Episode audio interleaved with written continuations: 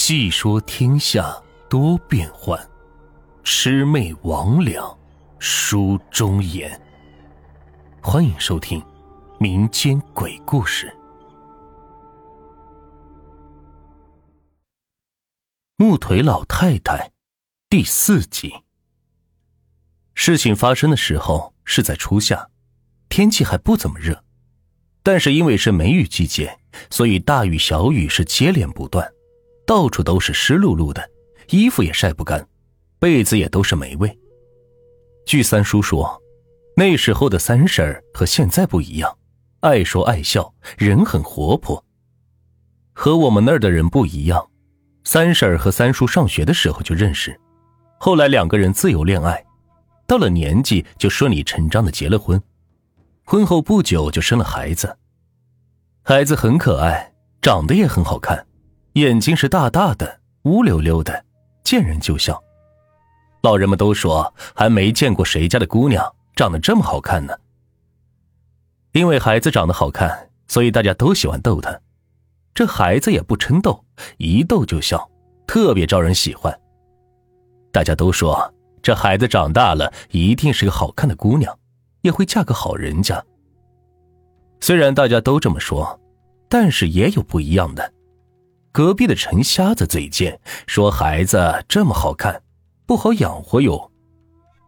陈瞎子说这话的时候，正好是被我三叔听见了。这要不是人拦着，早就去揍这陈瞎子了。不过这陈瞎子嘴贱是众所周知的，所以这件事情过后之后，我三叔也是不以为意。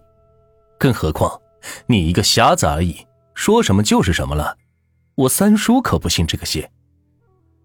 不过后来我三叔说，其实事情发生之前是有预兆的。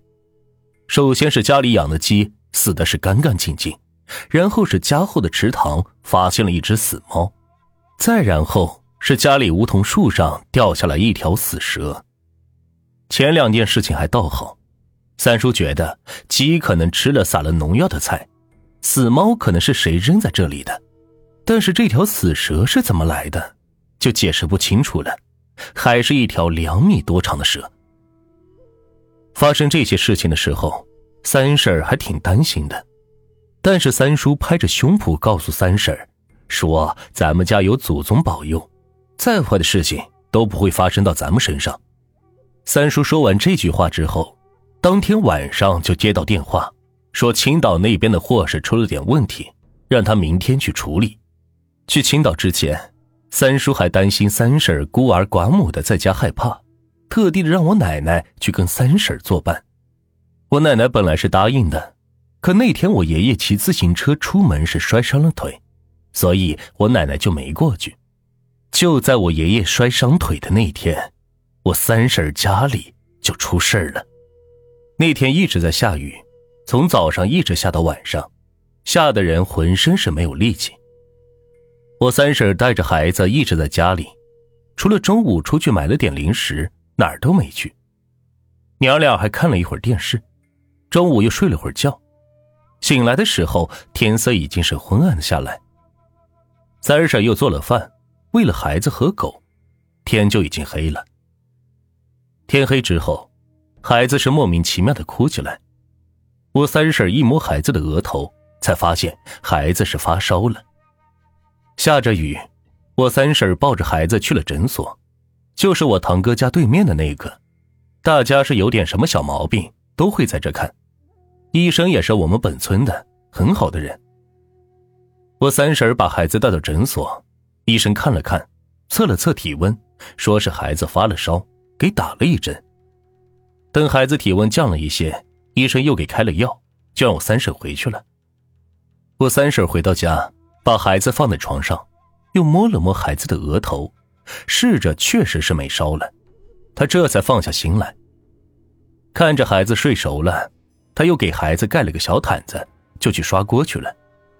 可是锅还没有刷完，就听着孩子在屋里又哭开了。他担心孩子害怕，连忙是跑进屋里，把孩子是抱在了怀里。抱起孩子的时候。我三婶就觉得孩子是一个劲儿的往他怀里钻。我三婶还以为孩子是冷呢，还把小毯子给孩子裹上了。虽然这毯子是裹上了，可是孩子还是一个劲儿的往他怀里缩，这一边缩是一边嚎啕大哭。看着孩子哭成这样，他以为孩子感冒还没有好，身上不舒坦，所以就轻轻的拍着孩子在屋里边溜达。可是溜达了好一会儿，这孩子眼不见消停，哭得我三婶是心烦意乱的。而且这外面的狗也不知道什么时候也开始一个劲儿的是汪汪乱叫，我三婶是呵斥了好几声都没有用。这孩子的哭声、狗叫声，再加上外面连绵的阴雨，我三叔还不在家，这把我三婶急的，把孩子放在床上，出门狠狠的对着狗是踹了几脚，那狗这才消停。可是我三婶刚回屋里。孩子还没有抱起来，就听着那狗又叫了起来。我三婶气的是不得了，拿了扫把准备出门打狗。可是我三婶出了门，就听那狗叫的是反而是越凶了，而且那狗叫的方向是在墙外。看到自家狗叫成这样，我三婶就有些奇怪了：这狗养这么大，还从来没有这么叫过呢，难道是外面有人吗？我三婶想到这里，就对着墙外喊：“说知道我们孤儿寡母在家，就想来欺负人吗？我可不怕你。”我三婶说着话，到厨房把菜刀和锤子拿了出来，相互是击打了几下。这叮叮当当的响，是一边击打一边说：“你要是敢进来，可别怪我不客气。”我三婶说完这句话之后，就听到外面。响起了两声咳咳的声音，听到这个声音像是人咳嗽，又像是在笑。只是那笑声如果是这样，那就太瘆人了。听着这个声音，就像是老树皮裂开了似的。我三婶听到这个声音，就大声的说：“你要是再不走，我可就叫人了。你信不信？我现在就打电话。”其实我三婶说这句话。就是为了吓唬吓唬外面那人，他家里并没有电话。但是我三婶这句话似乎并没有吓到那人，那人在外面又是咳咳两声，然后我三婶就听到墙外面响起了一阵咔咔咔的声音，那声音是非常的有规律，咔咔咔咔，就像是什么东西敲击在地上的石板一样。听到这个声音，我三婶又骂了几句。说：“别在外面装神弄鬼，你吓唬你老母都吓唬不了我。”我三婶当时说这话的原因，是她以为外面是村里的几个盲流子。她和我三叔刚结婚没多久，我三叔出去公干，这几个盲流子就过来过，就在墙外面吹口哨、说骚话什么的。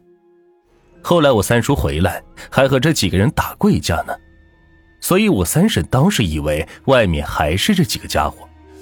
我三婶骂了几句，墙外的那人似乎一点都没有害怕，反倒是咔咔咔几声从墙外侧来到了大门口。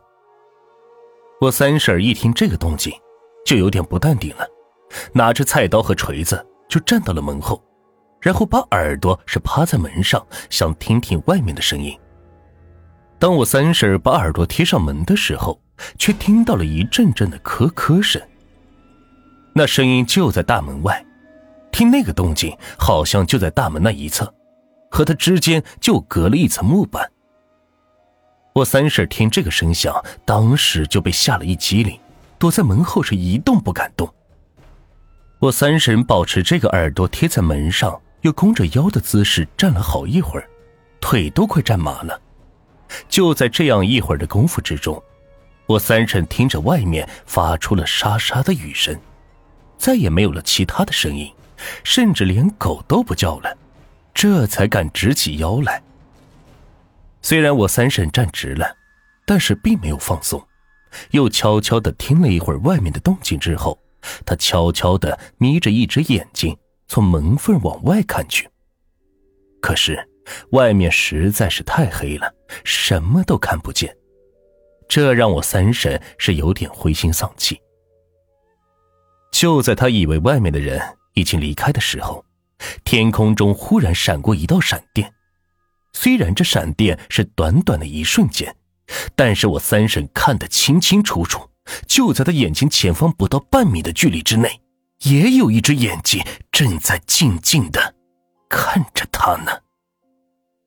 本集就到这里，下集更加精彩。